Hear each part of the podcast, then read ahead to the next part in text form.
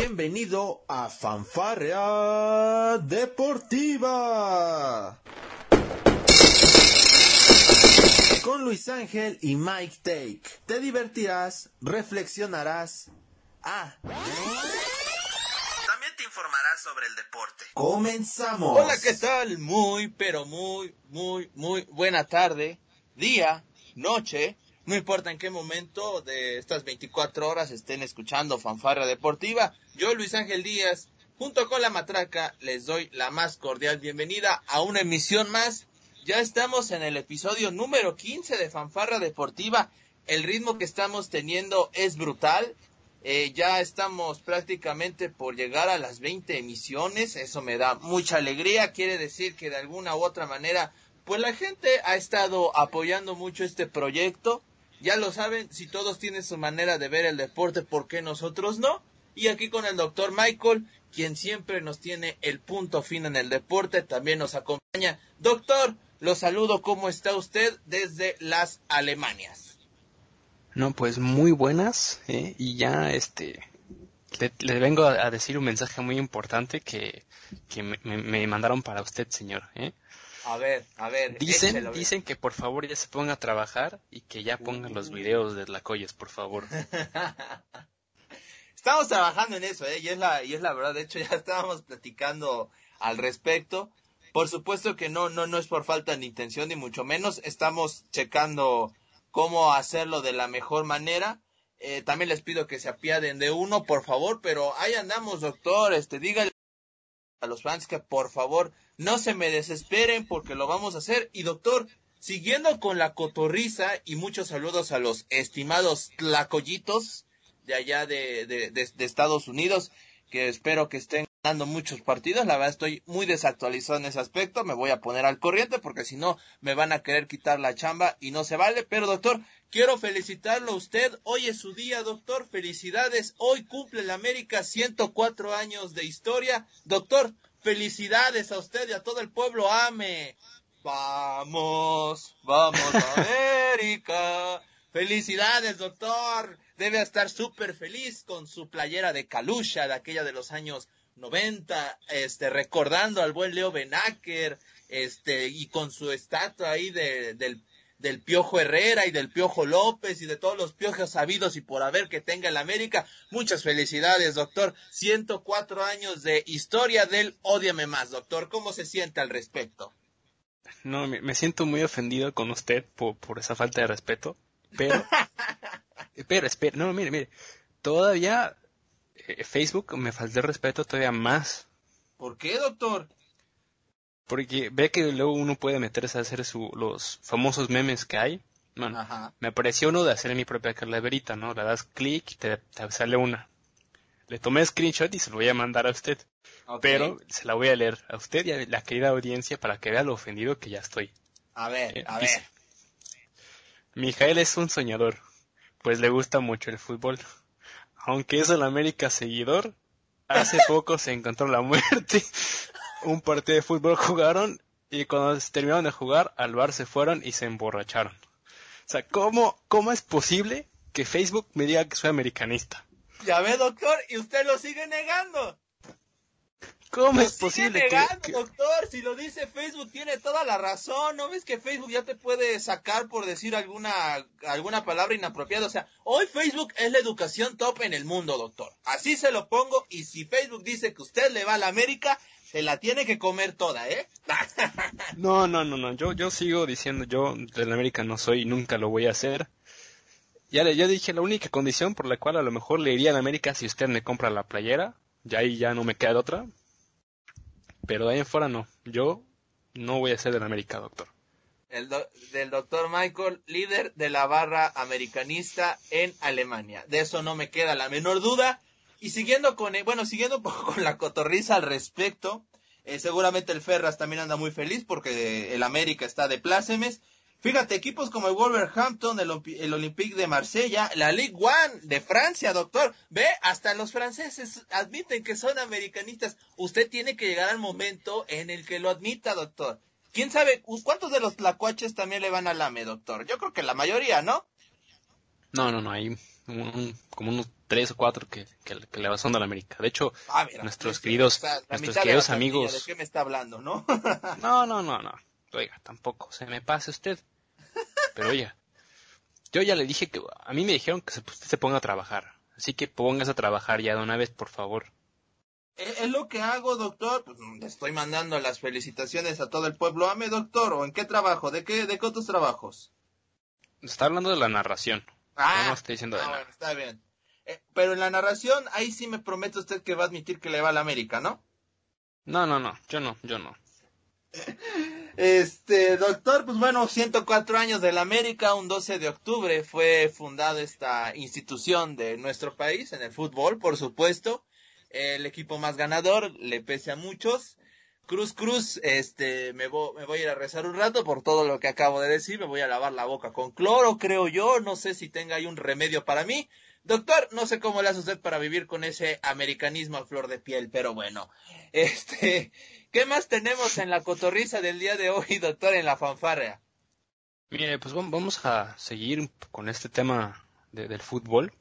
Yo le, quiero comentar algo que he estado, he estado viendo en, en, redes sociales en estos últimos días y hasta me aventé el día de ayer todo un, un, podcast. Eh, esto, esto que está pasando con la selección mexicana. Esto, quiero saber qué, qué opina usted, porque me lo va a decir. Esta, aunque no es fecha FIFA como tal, ¿no? Los partidos de la selección mexicana contra Holanda y contra Argelia, hubo muchos equipos en, la liga en la liga MX que no quisieron prestar a sus jugadores, al igual que uno que otro equipo en Europa. De la pero, MLS también.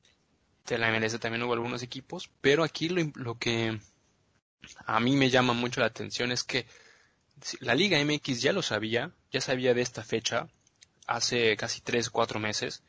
No entiendo el por qué no pararon esta fecha de, de la liga para poder eh, tener a todos los jugadores eh, seleccionados sin ningún problema para poder ir a tiras europeas y poder hacer pues estos dos partidos amistosos que yo creo que un México contra Holanda pues muy rara vez se llega a dar esa ocasión de poder jugar un amistoso y no entiendo el por qué tanto la liga como los equipos no pueden parar la liga este, este fin de semana para poder, bueno, el fin de semana pasado para poder dejar a sus jugadores ir a la selección.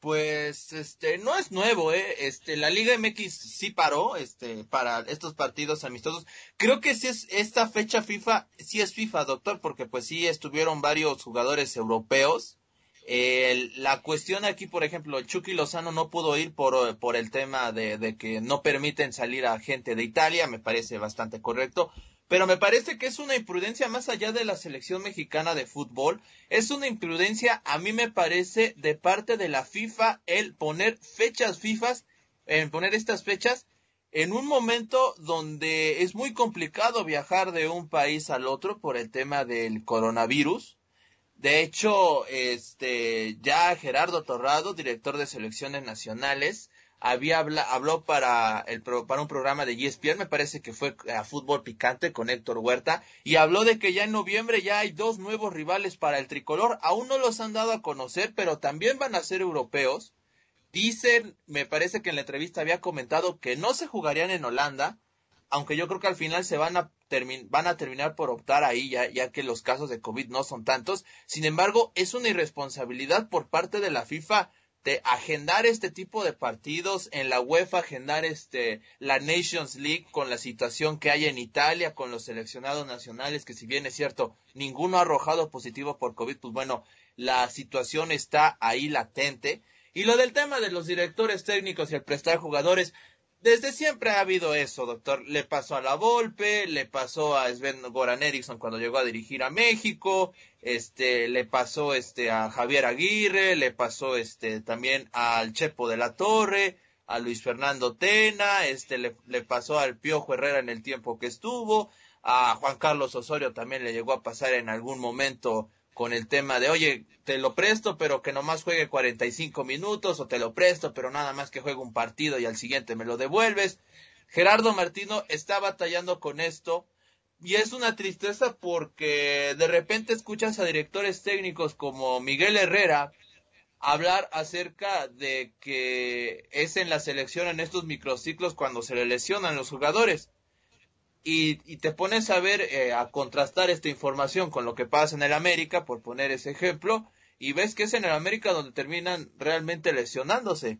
Lo que le pasó a Memo Ochoa no fue por estar con la selección, fue por un entrenamiento excesivo que estaba teniendo Ochoa y que no avisó al América, bueno, supongo que no avisó porque si no me parece que el club no le hubiera permitido tener esa sesión de, de CrossFit que ha estado haciendo Ochoa, que me parece adecuado, pero echar que el Piojo Herrera le eche la bolita a la selección por esta situación me parece una completa injusticia y no en balde, por eso el Tuca Ferretti, quien dirigió a México en algunos microciclos, así se le puede llamar, habló al respecto del por qué no quiere dirigir a la selección y fue claro y tajante. Porque dice que los jugadores, los equipos luego no quieren prestar a los jugadores y quiere y él tiene que hacer el trabajo del lobby que no no le corresponde. Y eso es la verdad.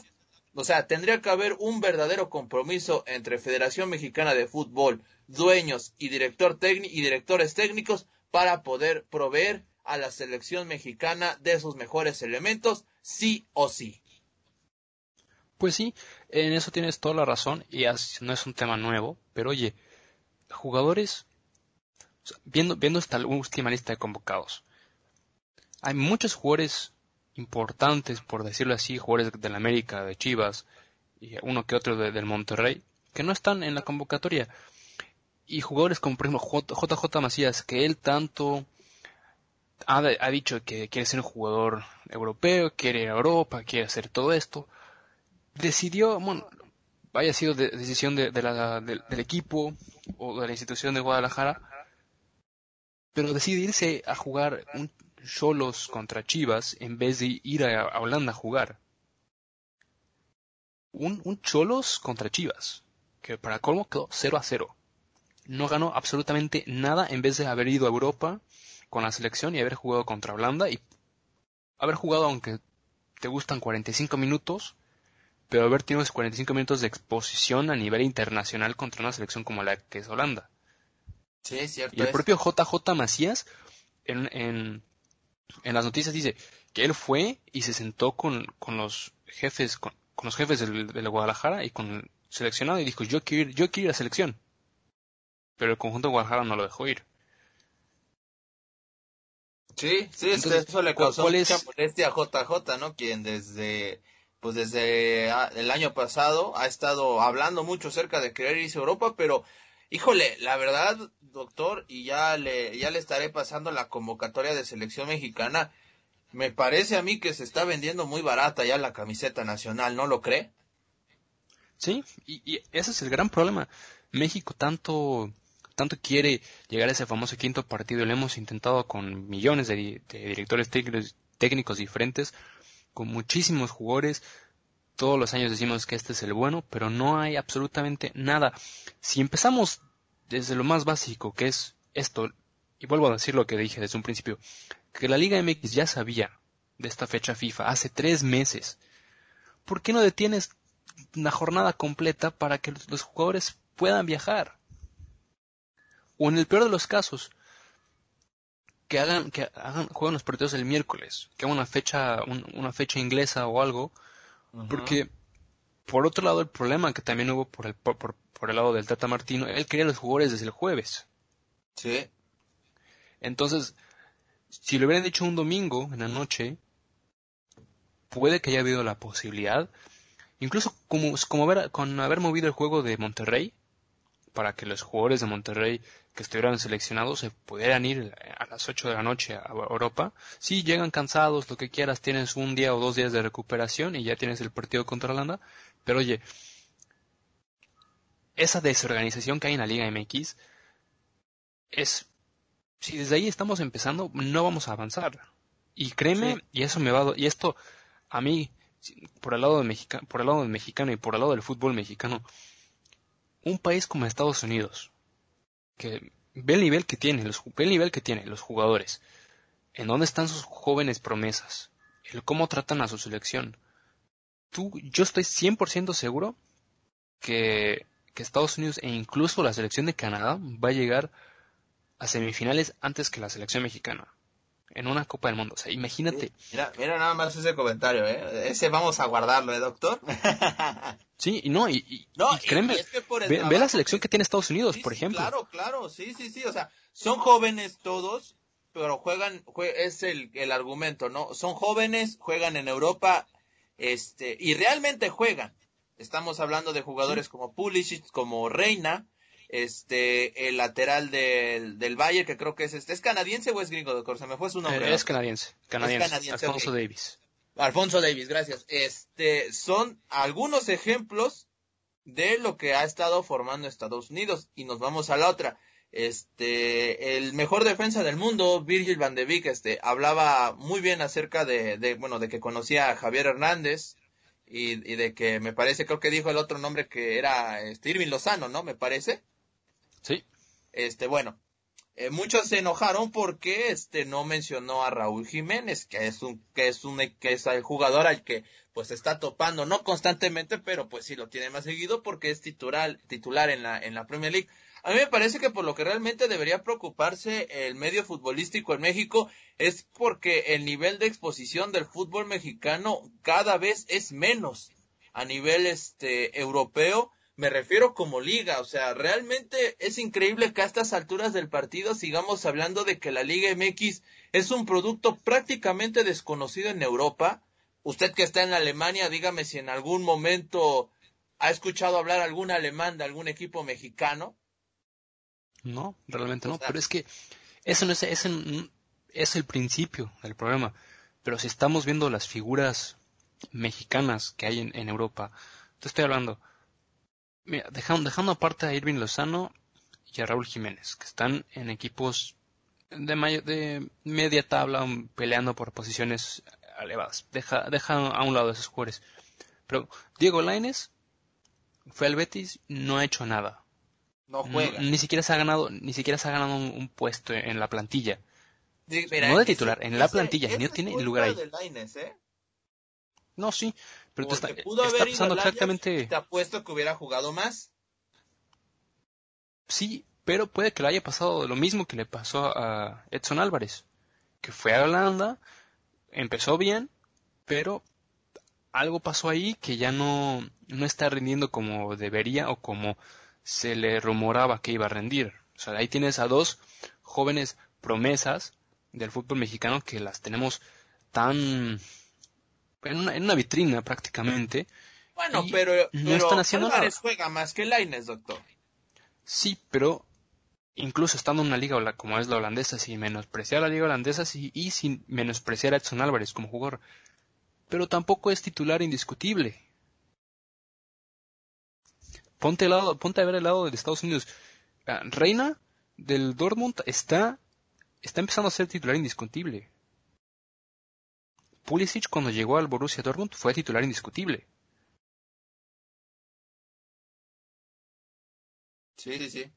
Sí, o sea, nos vamos a comparación caso por caso y pues la realidad apunta que Estados Unidos está empezando a ganar adeptos muy, muy, muy interesantes a nivel este europeo. Y pues por supuesto que vale la pena mencionar todo eso, ¿no, doctor? Sí, y ahora fíjate, todo, todos los jugadores mexicanos que han estado en Europa y que han regresado a tierras mexicanas o, de estadounidenses, por el hecho, quitando al lado del ámbito económico, por el hecho de que no, no rinden.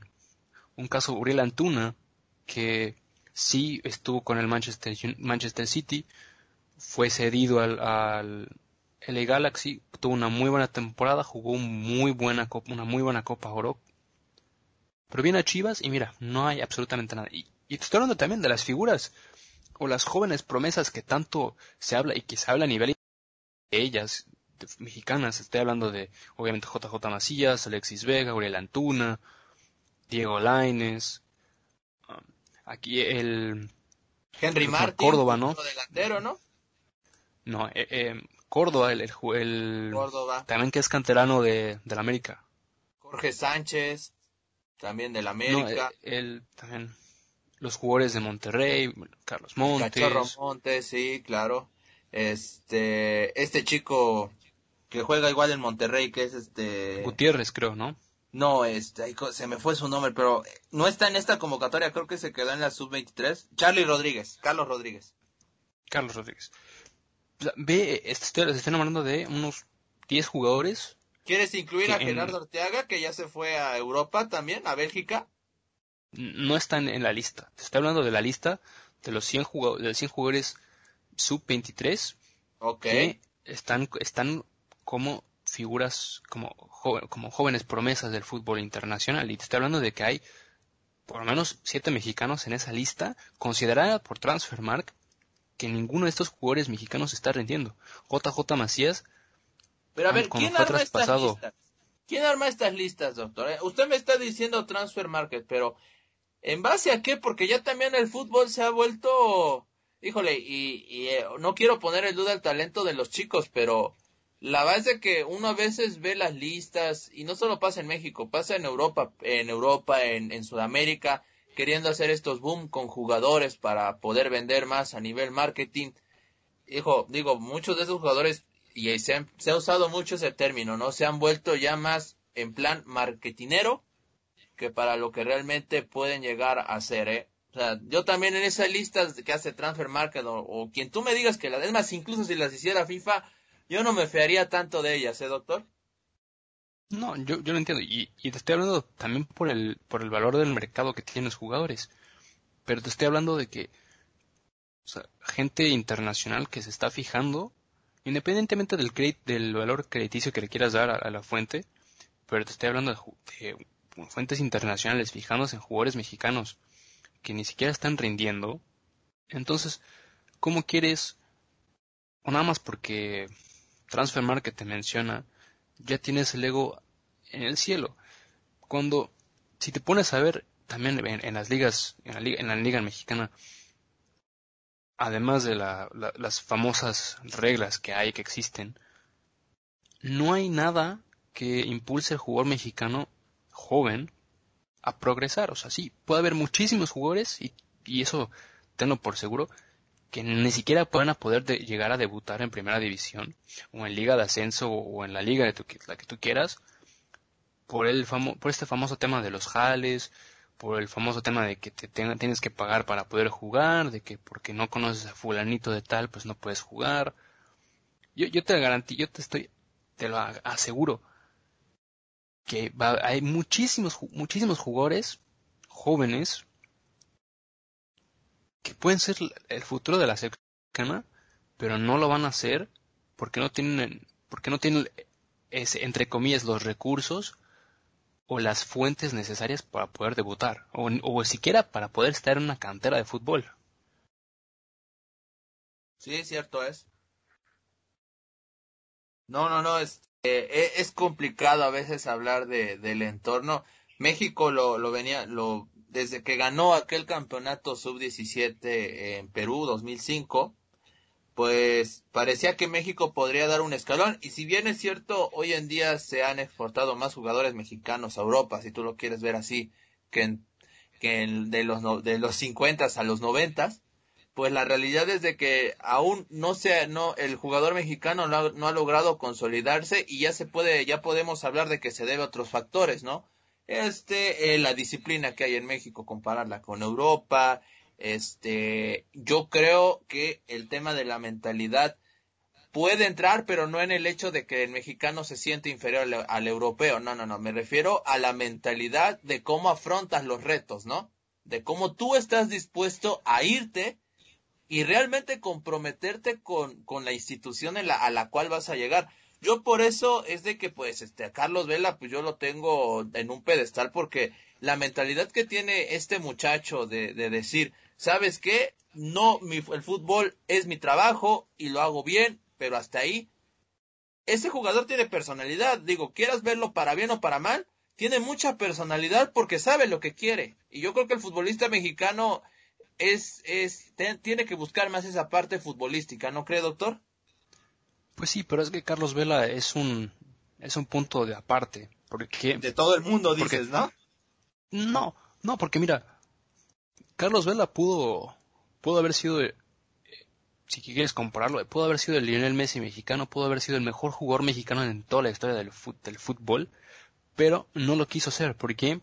Por la mentalidad que tiene, porque él lo ve como un trabajo, él ve que lo único que quiere es rendir, sí quiere ser bueno en su trabajo, sí, pero tiene una mentalidad totalmente diferente.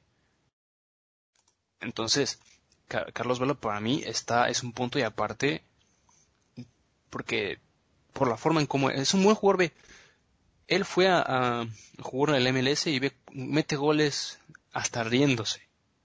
Sí, sí, cierto. Caso contrario a Rodolfo Pizarro, que por ejemplo lo vimos contra Holanda, bueno, yo tuve la oportunidad de ver el partido. Híjole, la verdad, Rodolfo, caray, eh. Caray, este, un mal partido, la verdad. No, y eso, y deja todo eso, Rodolfo Pizarro se fue al, Inter de Miami diciendo, bueno, con la promesa de David Beckham, de que si son campeones, le consigue equipo en Europa. Dime, ¿qué motivación te está dando? David Beckham te está diciendo, si, si somos campeones o si eres uno de los mejores jugadores de mi equipo, te llevo a Europa. Bueno, pero eso hay que mostrarlo en la cancha y la realidad es que tampoco en el Inter de Miami ha tenido una buena temporada, ¿eh? No, pero deja eso, deja todo eso. Que David Beckham te diga eso sabiendo la persona que sabiendo los jugadores que acaba de traer David Beckham al, Inter. Jugadores que todavía podrían rendir bien en Europa, como Matuidi y como Higuaín. ¿Por qué, ¿Por qué no te... no quieres mejorar, no quieres ser mejor? Y a lo mejor, sí, ya sé que tiene 25 años o 27, ya está en, un, en una etapa madura, pero no pierdes absolutamente nada en ir. Pavel Pardo en su momento fue con 27 años o con 28 años a jugar el Stuttgart. Estuvo tres temporadas ahí, fue campeón. Ricardo Osorio. Con Ricardo Osorio. Incluso Carlos Salcido, cuando joven, fue y triunfó en tierras europeas. En el mítico PSV Eindhoven. Sí, ¿qué, ¿qué mentalidad tiene el futbolista joven, el futbolista mexicano joven, que no quiere dar ese paso? Independientemente de que los, los clubes locales o tu, o tu, misma institución no te deja ir. Porque este famoso pacto de caballeros teóricamente ya no existe. Se supone. Se supone, pero ve lo difícil, entre comillas, que fue que Diego Lainez se fuera al Betis. Independientemente del error que haya sido o de que sus papás o fueran los que pidieran más dinero, pero ve lo difícil que fue llevarlo a Europa. Ahora, no, no nos vayamos tan lejos. Ve, a, Argentina. Ve cuántos futbolistas jóvenes argentinos que debutan en la, en la primera división, que juegan en el equipo que tú quieras. ¿Cuántos futbolistas argentinos se van al año a Europa? Y por cantidades muchísimo menores. Esa es la cosa. En México, pues creemos que el futbolista o el que se va a Europa tiene que irse vendido en, en 14, 15, 16 millones de, de dólares cuando pues realmente el futbolista mexicano no vale eso. Yo te apuesto a que si, si, el, si al momento de hacer la gestión de México, Europa, al jugador le pusiera, no sé qué te gusta, unos 2 millones de dólares, ¿no? Por ejemplo, por la transacción, pues me parece que tendríamos más jugadores mexicanos en Europa. Sí, pero eso o sea, estamos hablando de lo que es el la mentalidad del jugador, el humo que está que vende la prensa, porque literalmente es humo que vende tanto la prensa como la institución, en el cual no ayuda al, futbolista mexicano a progresar. Eso por un lado, y por otro lado, ver a los futbolistas mexicanos que ya estaban en Europa, o que están en Europa jóvenes, que prácticamente no pudieron hacerse un buen un hueco en un equipo, o no pudieron progresar, a lo mejor no, no tuvieron la mentalidad, no tuvieron, no pudieron adaptarse al sistema que el entrenador quería. Pero oye,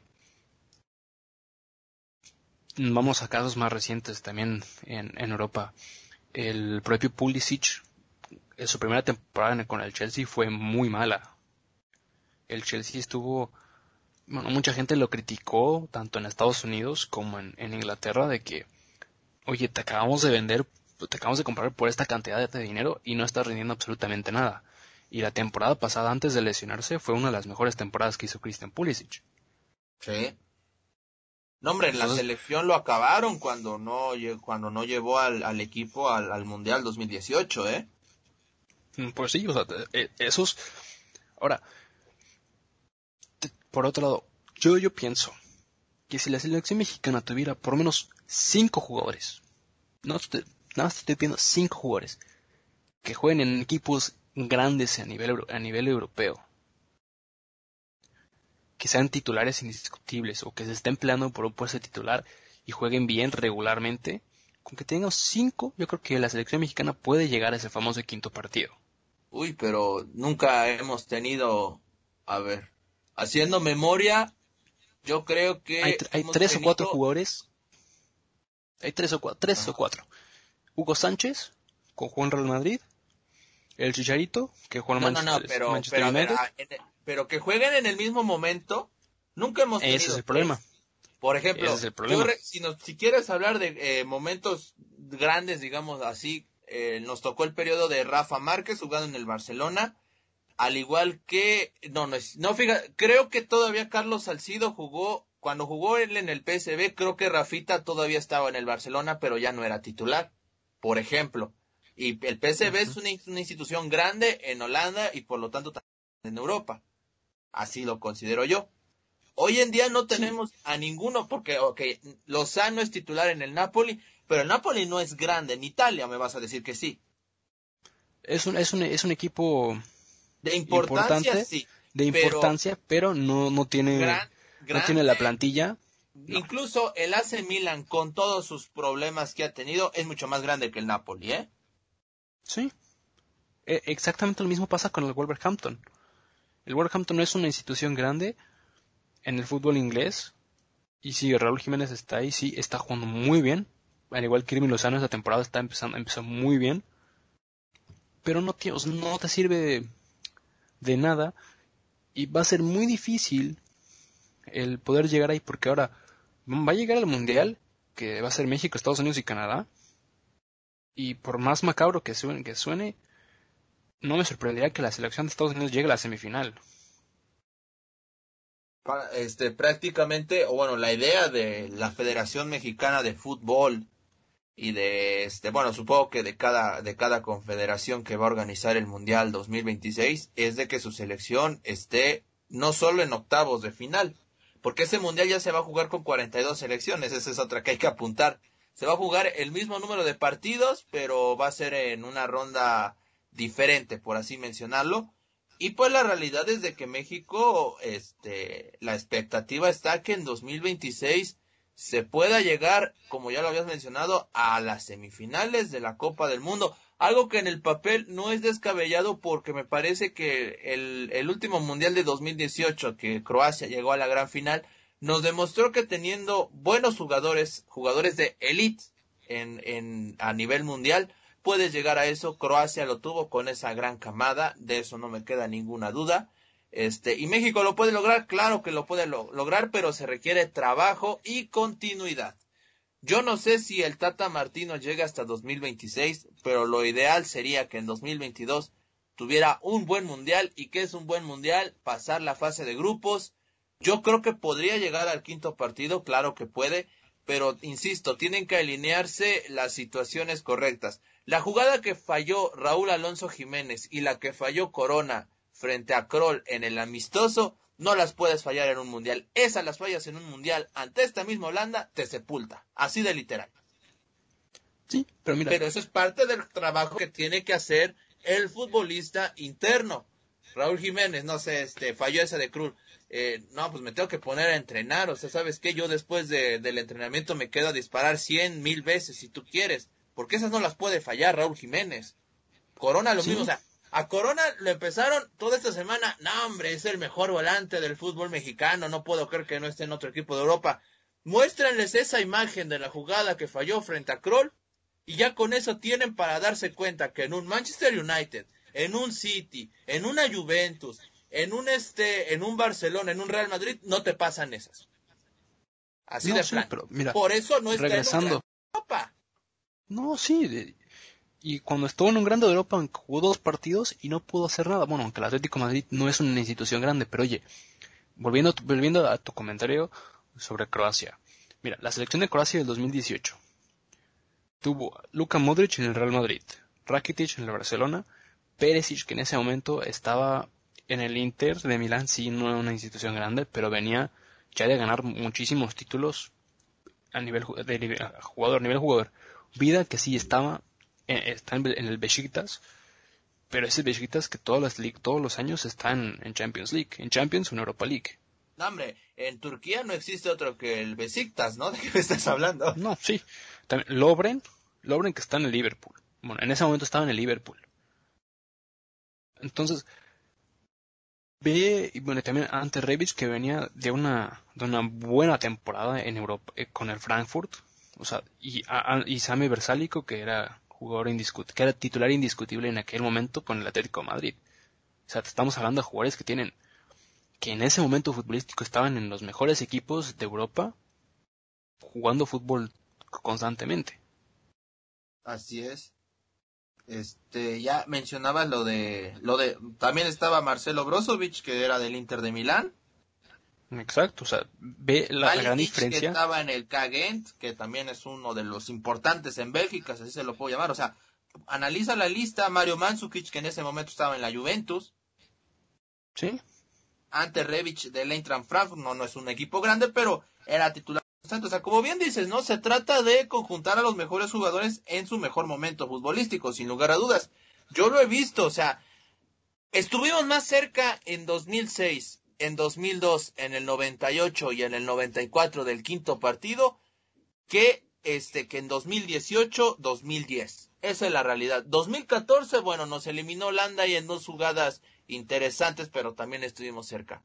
Pero cuando se supone es que, tenemos más europeos íbamos a tener más chance. No lo estamos consiguiendo, que cuando antes no teníamos, era mucho más, bueno, era, era este, estuvimos más cerca cuando teníamos menos europeos que ahora. Esa es la realidad. Brasil nos hizo trizas en 2018 en ese proceso de Juan Carlos Osorio que para mí la verdad, híjole, pues sí fue una pérdida importante en la camada futbolística, para mí, por la manera en que Juan Carlos Osorio planteaba los partidos, por los por por las convocatorias tan extrañas que hacía me parece que se perdió el hilo ahí y para mí ese mundial de 2018 fue por así llamarlo perdido esa es la verdad pues sí en eso tienes tienes razón pero es que ¿por qué siempre hay que buscar una excusa? Sí, las, las elecciones que acabas de mencionar sí fueron buenas. Sí, ya sé que Rivera no existe, pero si tanto están, y no solamente eres tú y no solamente soy yo, sino todos los medios y todo el mundo dice lo mismo, si esa, si esa selección, la del 98 por ejemplo, si esa selección fue tan buena, fue la mejor selección mexicana que hubo, ¿por qué no llegaron al quinto partido? Si la selección 2006 fue tan buena, ¿por qué no llegaron? ¿Por qué siempre nos tenemos que escudar de las excusas o de los acontecimientos que hubo en el partido. Que nos falta un centavo para el peso, doctor, por eso, porque contra Alemania no, México tuvo esa con el matador Luis Hernández, que era el 2 a 0, la falló.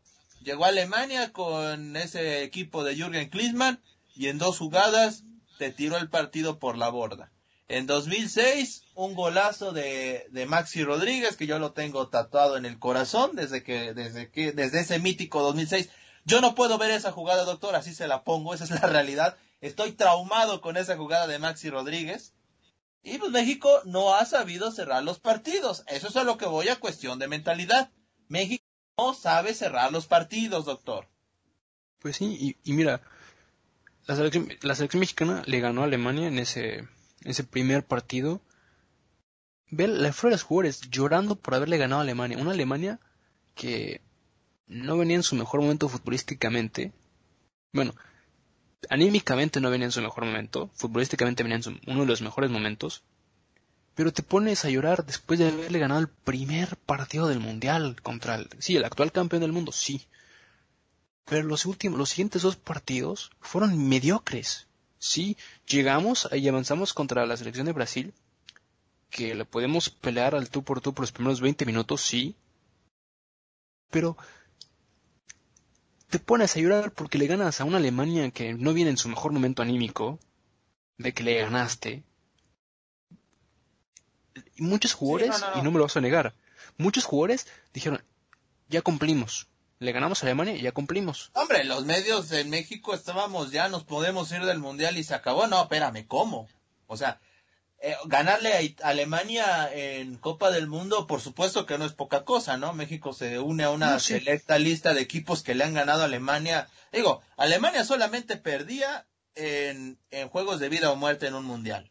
Lo que hizo México, por supuesto, que es de, es de, de, de, mencionarse y de destacarse. Pero de eso decir, el trabajo está cumplido. Oigan, perdóname, pero esto es un torneo a, para ganarlo en la final, no lo ganas en fase de grupos, ¿no? Sí, y en el momento que, en el momento que dejemos de llorar por haber, por haberle ganado a una selección tan importante en el primer partido del mundial, va a ser otra cosa. Mira, si hubiéramos, si le hubieran ganado Brasil eh, en, ese partido de eliminatorios, ok, tienes todo el derecho de llorar y puedes hacer todo lo que quieras. Pero no, no, no puedes decir que el trabajo ya está hecho porque le ganas a una selección alemana independientemente del, récord histórico o de lo que de lo que importara. Pero esa motivación o, esa victoria te hubiera servido tanto de motivación, tanto anímica como, como a nivel colectiva, para seguir el resto del mundial con buen pie. Y no le fue un partido muy difícil contra Ucrania y fue un partido muy difícil contra Corea. No, era Suecia, doctor, Suecia. Perdón, Suecia, Suecia. No, hombre, Suecia nos pasó por encima. ¿De qué me estás hablando? Por eso. Por eso te estoy diciendo. nos pasó por. E-, ¿Por qué se nos complican los países escandinavos, doctor? Explíqueme eso. Porque estamos en lo mismo. Nos, porque por lo que los medios nos dicen. Vamos a Dinamarca y nos acaba del mundial, ¿eh? Sí. Estoy, total, estoy totalmente de acuerdo contigo. Regresando al tema de, la selección de Estados Unidos. La última lista de convocados de Estados Unidos. Mira, nada te voy a mencionar varios nombres y vas a ver luego, luego en el equipo en los que están, para que veas. Bueno, Pulisic, obviamente en el Chelsea.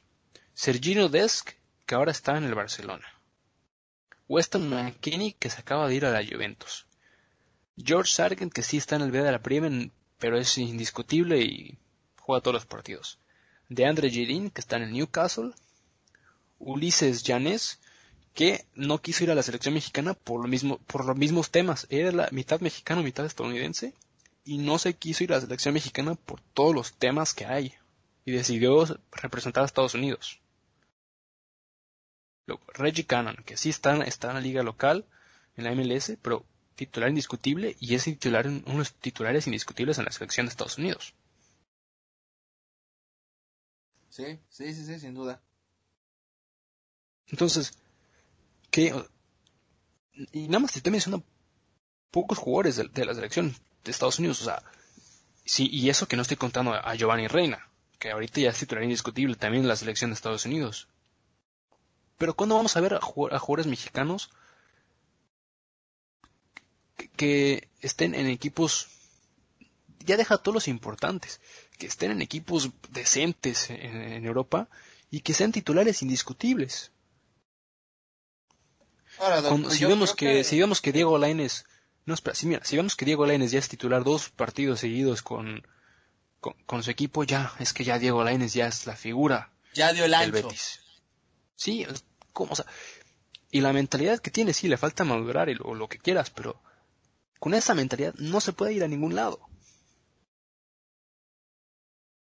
Sí, no, este, hablan de que hace el trabajo y, y ya, cuando, lo que pasó con Lozano y que decían que Gatuso era un antimexicano, o sea, ¿qué mentalidad tiene que haber en la prensa para empezar a repartir culpas a los directores técnicos?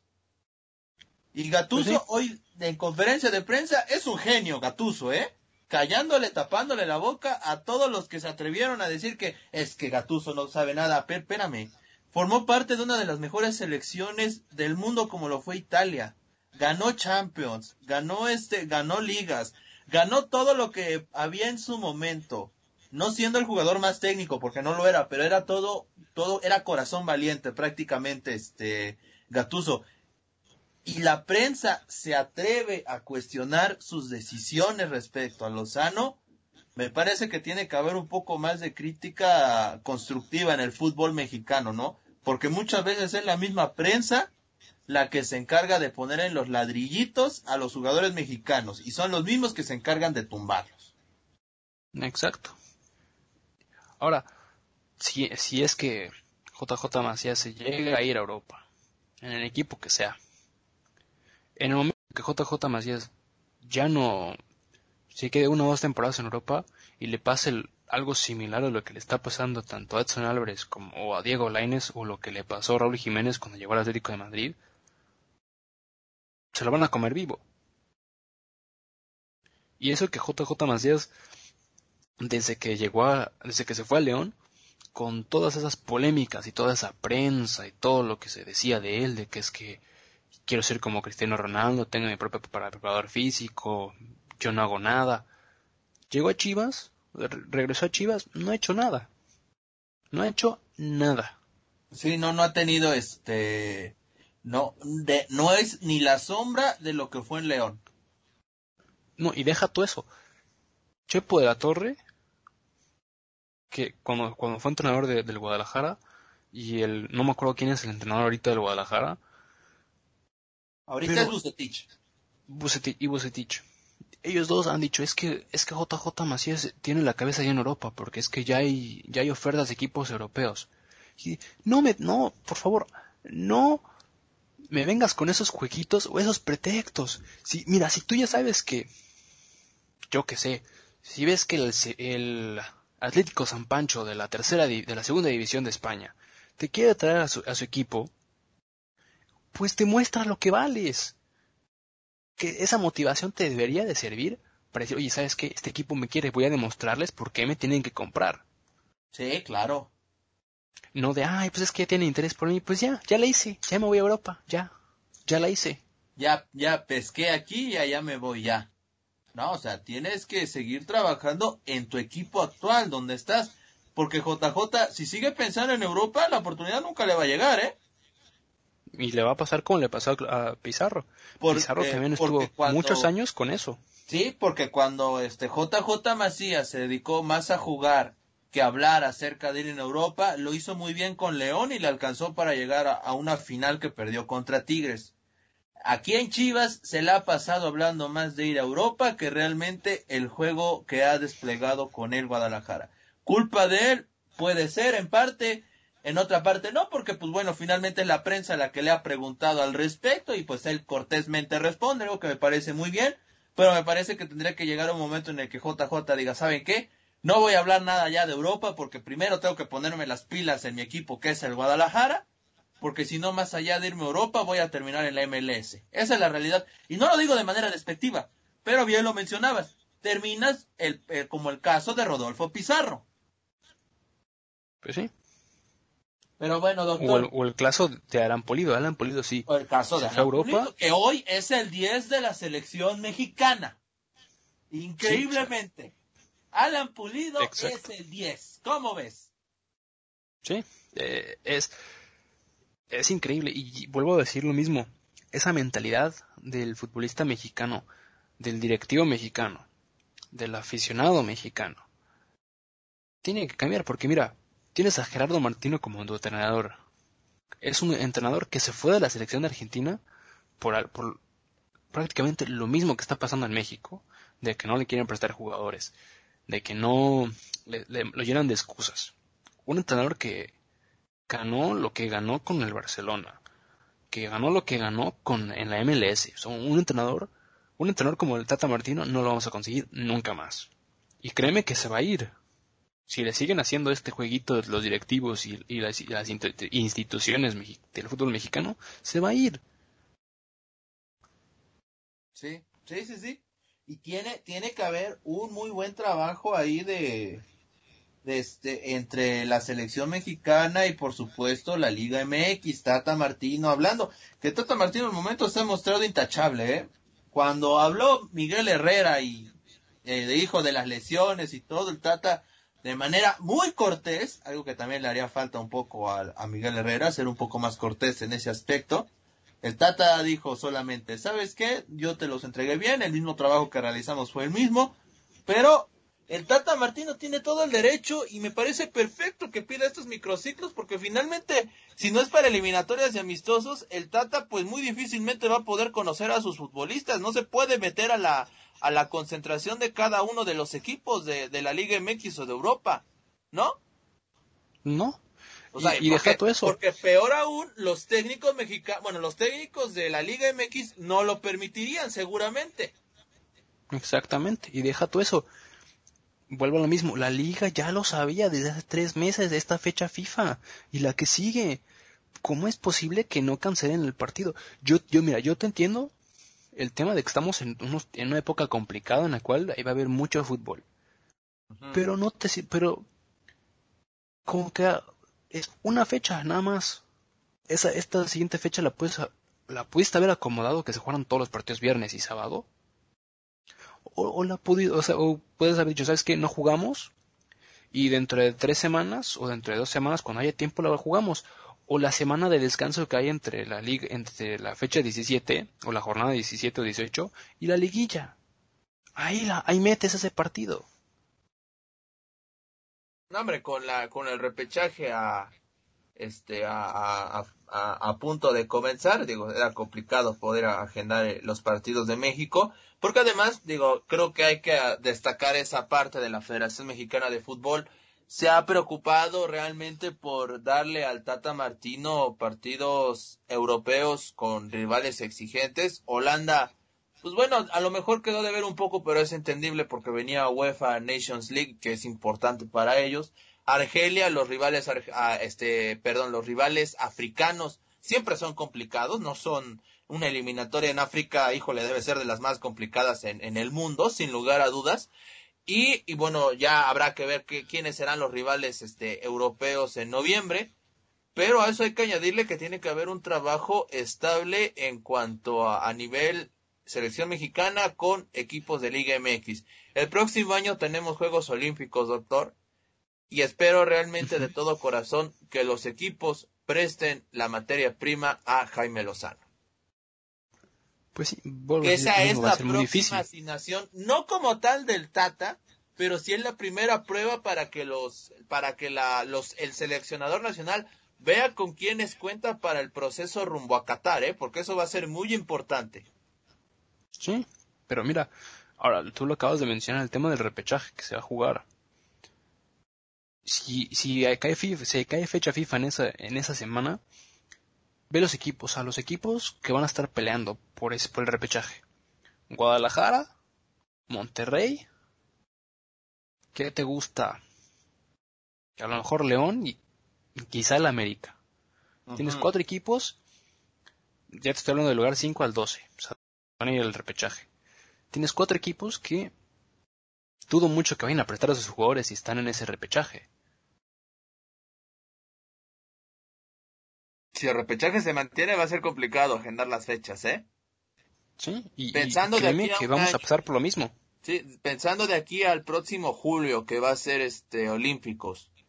Si, si vuelve a haber repechaje y por ahí se pega con, con el inicio de los Juegos Olímpicos, híjole, híjole, qué, qué complicado va a ser esa, va, va a ser esa parte para poder hacer que los jugadores, bueno, que no los jugadores, que los directivos presten a los jugadores mexicanos. Y aquí tenemos que hablar de este, de este, de, equipos puntuales, ¿no? Pachuca, León, Chivas, América, Monterrey, este, ¿qué otro equipo quieres apuntar en esa lista de jugadores con, pues, buena camada de, de chicos? Me parece que son esos cinco los top, ¿no? La, UNAM también puede estar ahí por la UNAM. Pumas, ya tenemos a ocho buen punto. O sea, va a ser complicada esa gestión porque son, son sus, sus chavos finalmente. Pues sí, y, y porque, ahora, por otro tema, hablando, volviendo a hablar del Guadalajara.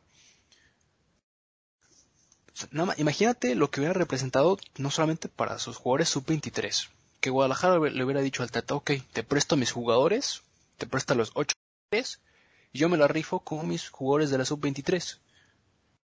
Todos los jugadores de la sub-23 primero deben agradecido a la institución que les hayan dado la oportunidad de debutar o de jugar. Imagínate también, o sea, le hubiera servido tanto a Guadalajara para saber, oye, aquí en mi cantera tengo otros cuatro, o tengo otros ocho jugadores que me pueden servir bien.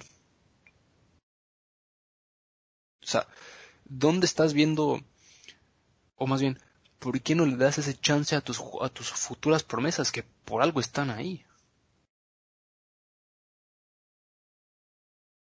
Sí, sí, sí, cierto es.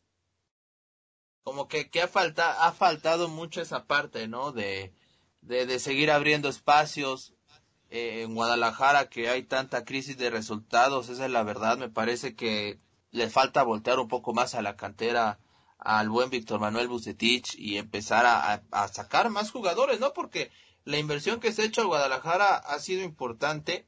Bueno, tan es así que ya Ricardo Peláez habló acerca de que está manteniendo contacto de nueva cuenta con Jesús Martínez para poder llevarse a Víctor Guzmán después de toda la problemática que hubo con su tema de, de, de yo me pregunto si realmente Víctor Guzmán va a querer llegar a una institución donde en cuanto supieron de ese problema, haya sido accidental o no, lo, lo, lo, lo, lo desprotegieron, que finalmente Guadalajara, digamos, estaba en su derecho, ¿no? Porque todavía no firmaba como tal el, eh, todo, todo el contrato. Pero pues me parece que son mensajes que manda la directiva del Guadalajara y que no son necesariamente bien vistos por el resto de los jugadores, ¿no? Pues sí. Y, y, y va a ser muy difícil ahora tú, tú, también lo mencionas, el tema de cómo, o sea, cómo, cómo la institución de Guadalajara ni siquiera está con sus jugadores. Sí, está en su derecho de, terminar un contrato y lo que quieras. Pero yo si fuera Víctor Guzmán, no me, no me eché. Diría, ¿sabes qué? No me quisieron apoyar con este problema que hubo. ¿Para qué ven a tu institución? Sí, no, va, va, va a ser complicado. Yo tampoco creo que Víctor Guzmán opte por ir a, bueno, por regresar a Guadalajara por esa circunstancia y muchas otras. Se le ve muy cómodo en, Pachuca. A mí me da gusto por él porque la verdad es de que es un gran jugador de fútbol y creo que tiene mucho potencial para estar en la selección mexicana. Yo creo que puede ser bien una de las sorpresas agradables rumbo a lo que será la eliminatoria que va a iniciar en CONCACAF y que por supuesto tendremos la Copa Oro el próximo año, doctor. Y pues bueno, ¿qué, ¿qué, podríamos estar hablando del tema de la selección mexicana y del futbolista mexicano todo el día? Realmente la fanfarria de, de, esta ocasión era dedicada a este tema en particular de la selección mexicana y habrá que esperar, ¿no? ¿Qué pasa en próximos días con el partido ante Argelia? Este, ¿qué va a pasar con las eliminatorias de que van a iniciar el próximo año? En Sudamérica ya comenzaron, doctor, y pues una muy mala noticia, ¿no? Lo de Santiago Arias, la lesión que tuvo en el tobillo eh, va a estar prácticamente fuera seis meses. Lo que pasó el día de ayer, y, hablando de otro tema como lo es el fútbol americano, lo que le pasó a Dak Prescott, mira, yo nunca fui adepto a Dak Prescott, no le voy a los vaqueros de Dallas, ni mucho menos, pero les juro que no quería que le pasara esa lesión, jamás le desearía una lesión a alguien. Lo que le pasó a Prescott, francamente, fue, este, fue terrible, doctor, terrible, terrible para este jugador, este coreback de, de los vaqueros de Dallas. Sí, fue, fue una lesión bastante, bastante grotesca y, creo que, tú mismo lo, lo, habías publicado en, en Palco, el hecho de que dejó ir eh, su renovación de contrato para tratar de ver si buscaba un contrato todavía multimillonario. Y ahora que bueno se queda se, se, pierde el resto del año y no sabemos cuánto vaya a regresar. Y bueno Ahora, ¿qué equipo va a querer apostar por él si es que los Cowboys no le quieren, no lo terminan renovando o, ofreciendo algún otro contrato? Puede pasar algo similar con lo que pasó con Cam Newton, que Cam Newton dejó ir una oportunidad, algo similar, que no quiso firmar un contrato de renovación porque quería ir por los millones, terminó teniendo muchas lesiones con, con, las Panteras y bueno, ahora está por un contrato pues bastante pobre en, en un equipo como el de los Patriotas de Inglaterra que bueno él busca recuperar su nivel. Ahora pues también va a ser muy difícil y esperemos que se recupere de la manera más más pronta posible. Y por otro lado por Santiago Arias pues también ex jugador del Athletic acabado de firmar contrato con el con el Bayern Leverkusen. Y bueno yo creo que no va a ser ese tipo de lesiones no creo que las sigamos viendo tan seguido, pero muchas lesiones vamos a estar empezando a ver por aquí, a, por mediados de diciembre o a principios de enero, pues por toda esta carga futbolística que, que, está, que va a estar habiendo. Porque, bueno, como la de Santiago Arias, pues va a ser muy complicada verlas, ¿no? pero va a haber muchas lesiones. Pero exactamente, sí, porque va a ser, es una carga brutal de fútbol, más que nada, pues, la, la, ahora sí que la, los socios mandan, ¿no? Y si ellos te piden pues más fútbol, tú tienes que darlo a qué precio, ¿no? Sí, son, yo te lo mencionaba, eran las primeras 25 partidos, creo, de lo que era desde que empezó la liga, o sea, desde principios de septiembre hasta el 31 de diciembre. 25 partidos que por ahí más o menos, o sea, estoy hablando, y eso estoy hablando de los equipos que juegan Champions Europa League en Europa. O sea, juegas tu liga local, la Copa, Europa League o Champions League, ya son 25 partidos. Ahora, si eres seleccionado nacional, ahorita de momento son 28. Más o menos. son 28 partidos. Si le agregan otra fecha FIFA, ya son 30 partidos. O sea, 30 partidos en un periodo de 4 meses. No, en un periodo de 5 meses, perdón. Es, es 30 partidos en 5 meses. Y aparte, el, desgaste el próximo año lo que vamos a tener, ¿no? Copa América. Este... El próximo año va a ser lo mismo. Vamos a terminar, si, si nos lo permite eh, la pandemia, vamos a terminar, pues como siempre, a, finales de mayo, principios de junio. Vas a tener 14 días de descanso y los seleccionados nacionales, pues vete a Juegos Olímpicos o a tu Copa Oro o la Eurocopa. Copa América. o, la, o la Copa América, lo que, lo que sea termina, terminas eso y otra vez empieza la liga a finales de, agosto, principios de septiembre. O sea, no, no va a haber mucho descanso. Y luego termina eso y el próximo año es el mundial. Eh, que va a ser en diciembre, en noviembre. Que es hasta diciembre. Fíjate qué decisiones de la, de la FIFA. Yo digo que no todo tiene que ser, bueno, sí puede ser dinero, pero hay que buscar una balanza. Digo, hacer mundiales en países tan complicados como Qatar, por el tema ideológico, por el tema del, del clima. Híjole, a ver si la FIFA no le termina saliendo, diríamos aquí en México, el tiro por, el tiro por la culata, ¿eh? Porque va a ser, me parece que va a ser un choque muy, muy, muy fuerte entre culturas ahí en el Mundial de Qatar. Sí, decíamos más o menos lo mismo. En Rusia. Fue el Mundial de, de, Sudáfrica, el Mundial de Rusia. Gracias a Dios todo fue, pues, tranquilo. Pero va a ser muy difícil. Y bueno, yo creo que para el, por lo menos para el 2021, para los Juegos Olímpicos, pues va a ser todavía muy raro por el, por el hecho de que yo, yo creo que vamos a seguir con el tema del cubrebocas y todo. No, no, no por el hecho de, de, de miedo de que ya seamos inmunes o que haya una cura, pero yo creo que va a ser simplemente porque esa es la nueva normalidad y vamos a estar así por menos uno o dos años más. Entonces, va a ser muy difícil o va a ser muy raro ese choque de culturas que normalmente se da cuando son Juegos Olímpicos o Copas del Mundo, pues por el hecho de que pues todo el mundo está vamos, o vamos a estar con este pues ya no tanto miedo, pero con esta precaución. Pues yo creo que ese, ese choque cultural no se va a dar mucho porque bueno, pues todo el mundo va a estar haciendo exactamente lo mismo. Sí, sí, sí, sí, sin lugar a duda va a ser este muy complicado. Y mira, y eso que estamos nada más vislumbrando a futuro, ¿eh? O sea, ya de aquí al próximo año vamos a tener saturado todo, de plano. En fútbol vamos a estar, lo que no tuvimos en tres, cuatro meses de fútbol por, por el tema del COVID, el próximo año nos vamos a atascar de fútbol hasta no poder. Sí, y, y, deja todo eso. Hay las eliminatorias, porque no le añadimos las eliminatorias. O sea, Hablabas de 30 partidos más o menos en un jugador promedio que va a jugar Champions, Liga y Copas, aparte de Copa América y bueno, su Copa Internacional. Agrégale ahora las eliminatorias. Bueno, en el dado caso que la, Nations League, la UEFA Nations League se está jugando, está el formato de las eliminatorias. o sea, se está jugando, se está jugando el tema de, pues quién va a ser cabeza de grupo, quién va a ser no sé qué, pero prácticamente son las eliminatorias. Sí, sí, sí. Entonces, hablando 30 partidos en un periodo de 5 meses para un jugador promedio que tiene a nivel selección. Y es lo que mencionábamos la otra vez. Este es el momento y se está viendo. Y lo estamos viendo en una liga como la Premier League. El nivel de goles que se está metiendo ahí. Que va a haber una sorpresa en alguna de estas ligas de algún equipo que normalmente no debería de estar en esas posiciones. Que pues por el tema de que no va a tener seleccionados. O que tiene muy pocos seleccionados. Pues va a tener esa ventaja de poder jugar bien. O sea, va a ser el equipo más descansado. Sí, sí, claro. Va, va a ser...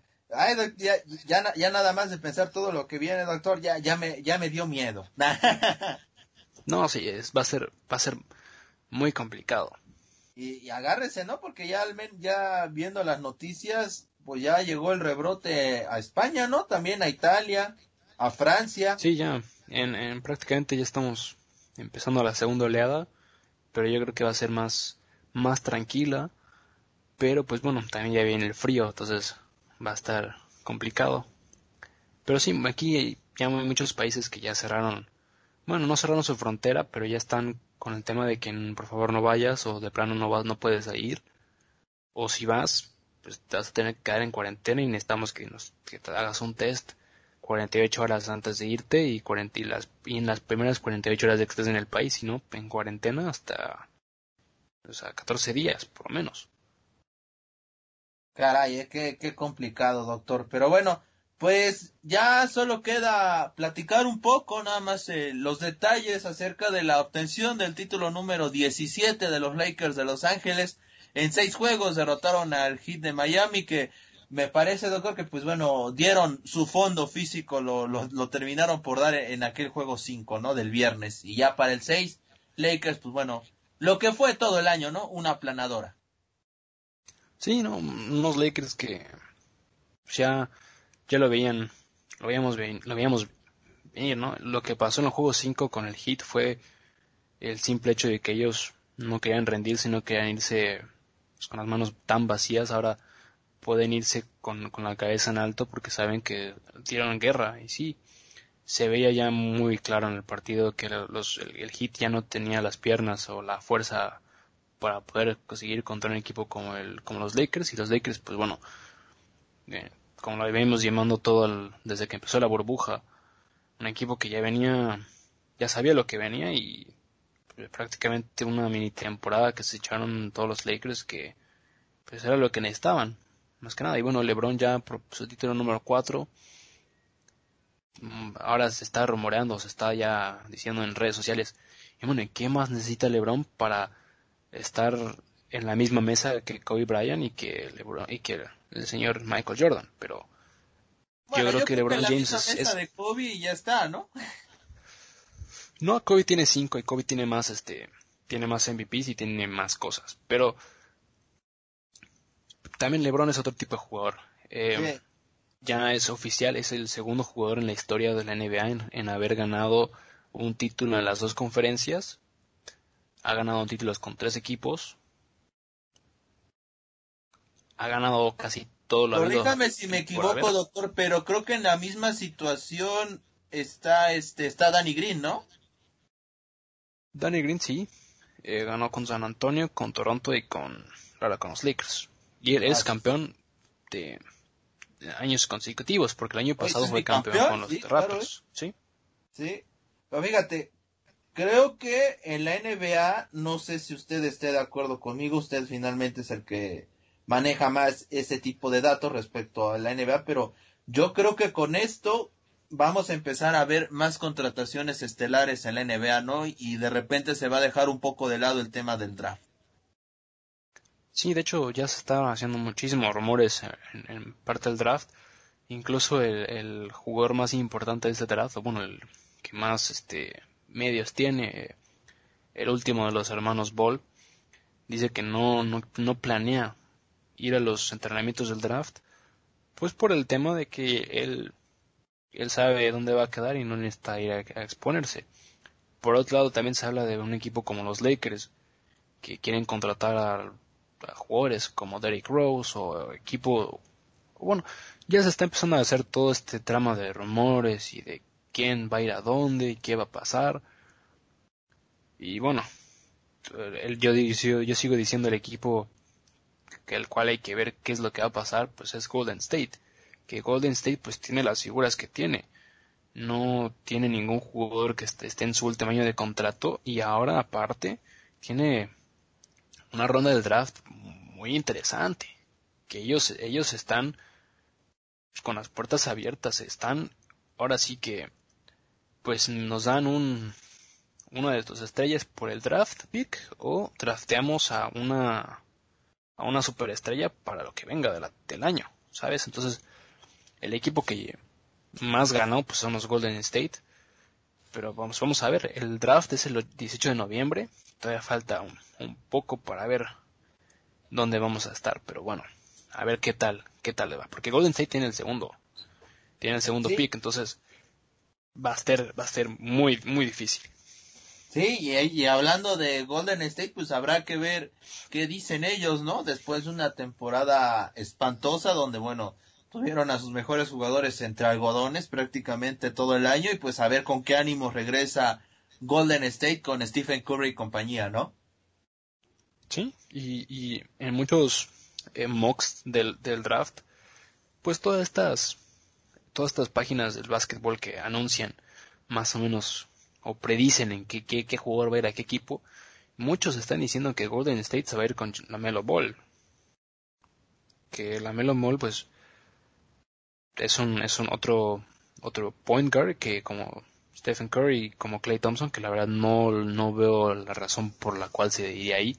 Bueno, por el simple hecho de los jugadores que tiene, que tiene Golden State, pero ese segundo draft hay muchos equipos, prácticamente el, resto de la NBA está con los ojos en ese, en ese draft pick. Y de hecho se habla, se habla de equipos grandes, ¿no? De un equipo, incluso, incluso los, los Rockets de Houston se rumorean que están tratando de ver si, si mandan a, a alguno de sus jugadores a Golden State por ese draft pick. Sí, sí, va, van a ser muy interesantes todos esos movimientos. Y bueno, doctor, pues bueno, ya estamos pues, prácticamente llegando al final. Yo le voy a proponer que el tema de las burbujas lo, lo tengamos en la próxima fanfarria. ¿Qué le parece?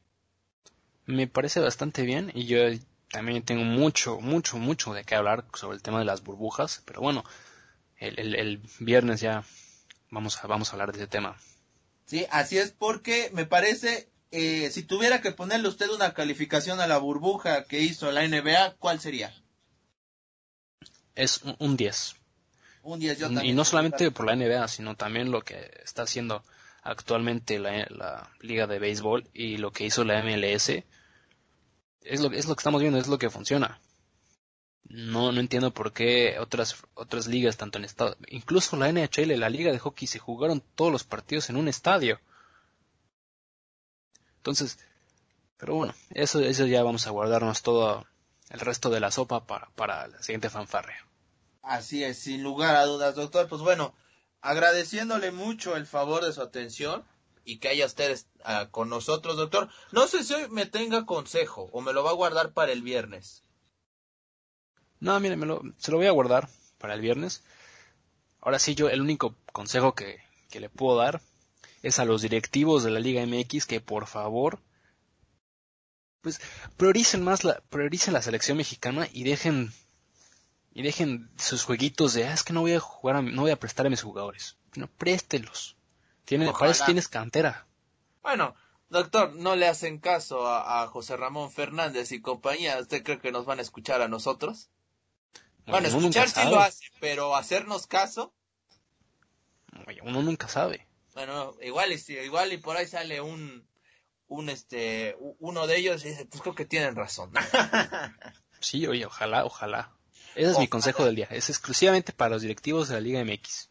Que presten a los jugadores, no sean mala onda, que falta le hacen a la selección mexicana. Pero bueno, doctor, espero que usted esté muy bien. Nos estamos escuchando en la próxima emisión de Fanfarria Deportiva. Esto fue Fanfarria Deportiva. Te esperamos en nuestra próxima emisión.